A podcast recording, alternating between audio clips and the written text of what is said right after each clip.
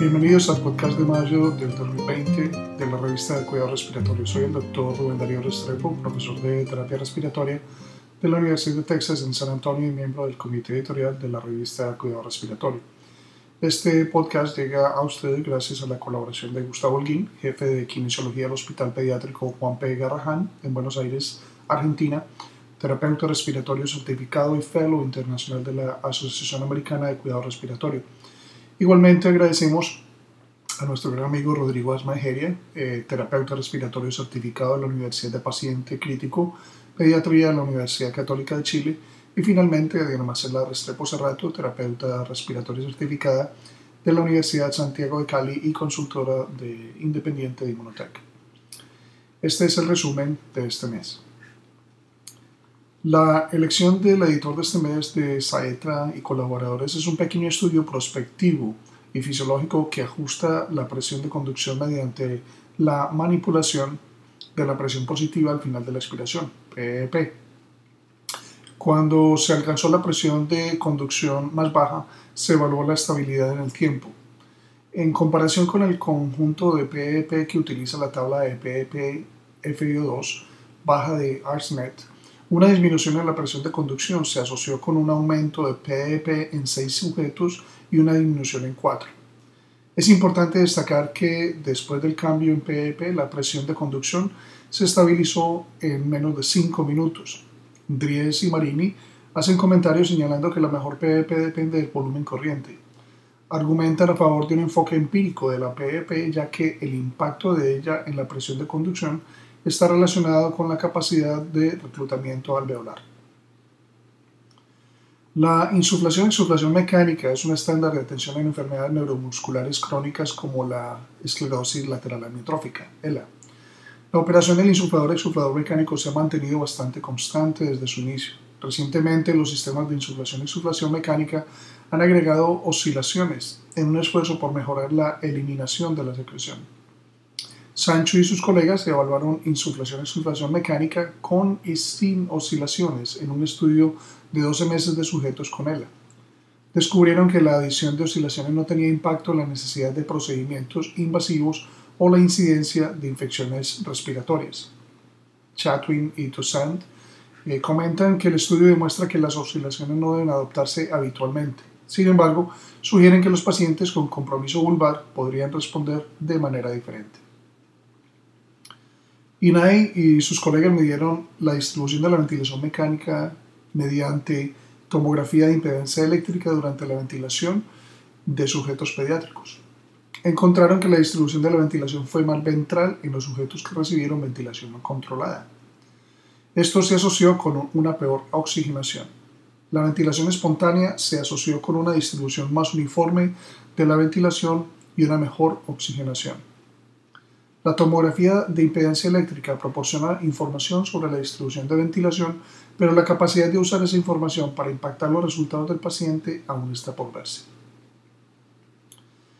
Wataru y otros compararon la cánula nasal de alto flujo con el oxígeno suministrado por un nebulizador de gran volumen después de la extubación. Este ensayo controlado aleatorio de centro único no demostró diferencias en la tasa de reintubación en el día 7. La cánula nasal de alto flujo proporciona ventajas relacionadas con el lavado del espacio muerto versus la terapia de oxígeno estándar, pero no dio lugar a diferencias de resultado en este ensayo. Del Corso y colegas se evaluaron varias pruebas de caminata de campo en sujetos con bronquiectasia. No encontraron diferencias en los eventos de desaturación o en la frecuencia cardíaca máxima entre la prueba de caminata de 6 minutos, la prueba de caminata incremental y la prueba de caminata de resistencia llegaron a la conclusión de que estas pruebas se pueden usar indistintamente para la evaluación del ejercicio inducido por desaturaciones.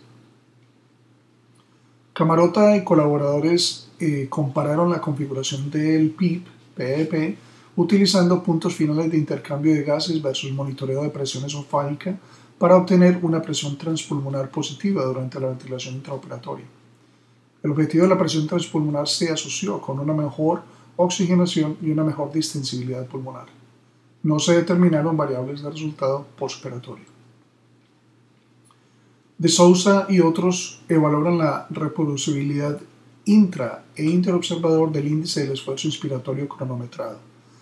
Anteriormente informaron que el índice de esfuerzo inspiratorio cronometrado puede ser un predictor de la interrupción exitosa del ventilador. Informan que hubo una baja variabilidad entre las mediciones y una alta reproducibilidad de la medición del índice de esfuerzo inspiratorio cronometrado. Donadio y sus colegas evaluaron la capacidad de ejercicio de los sujetos con fibrosis quística durante una prueba de transporte modificada o denominada prueba de Shuttle. La distancia recorrida se comparó con los datos antropométricos y la función pulmonar. Informan que los principales determinantes de la capacidad de ejercicio evaluados por la prueba de transporte modificada fueron la frecuencia cardíaca en reposo, la edad y la función pulmonar. Las infecciones virales predominan en la literatura en este escrito.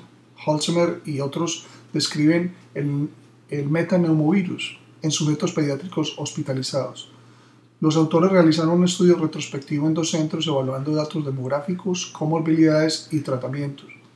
La terapia de oxígeno satisfizo las necesidades de la mayoría de los sujetos. Descubrieron que los niños con metaneumovirus tenían un mayor riesgo de lesión renal aguda independientemente del grado de enfermedad respiratoria. A propósito de los tiempos actuales, Jeong y colegas Evaluaron el impacto de la respiración a través de una máscara facial N95 usada por sujetos con EPOC. Midieron los síntomas respiratorios y las variables fisiológicas durante un periodo de descanso de 10 minutos y durante la caminata de 6 minutos. De 97 sujetos, 7 no pudieron usar la máscara durante todo el estudio. Los sujetos que no pudieron completar el estudio tuvieron una puntuación más alta del Consejo de Investigación Médico Modificado británico y un menor volumen expiratorio forzado en el primer segundo.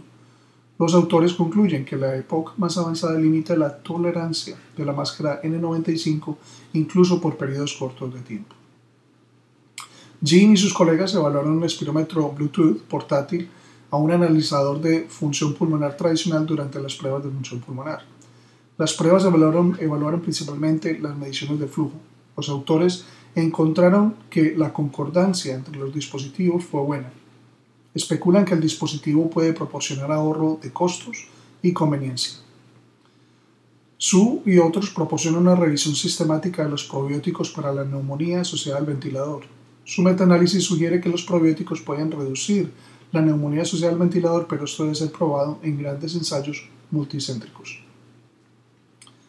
Epler y colegas proporcionan una revisión de la radiación después de la radioterapia contra el cáncer de mama y la bronquiolitis obliterante y neumonía organizada, o BUP.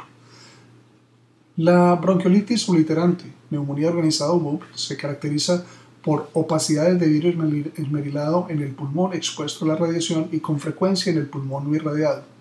Informaron que los factores de riesgo para la BUP incluyen el aumento de la edad, el tabaquismo y el aumento de la distancia pulmonar central.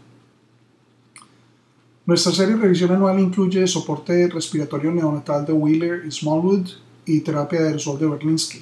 Ambos describen documentos importantes publicados sobre los temas respectivos en los dos, últimos 12 meses.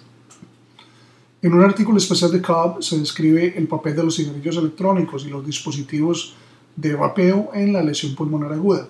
Esta revisión consiste en separar la realidad de la ficción relacionada con el brote de lesión pulmonar asociada al cigarrillo electrónico, conocido como EMALI.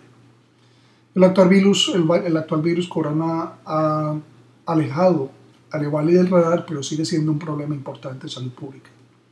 Nuestra segunda esquina de Cochrane es una revisión de la ventilación no invasiva en la fibrosis quística por nuestra pasante editorial Dennis Willis. Los esperamos el próximo mes. Para recibir el contenido tanto de esta edición de la revista como de las pasadas, visite nuestra página web www.rsjournal.com y allí podrá suscribirse para recibir los podcasts de las próximas ediciones.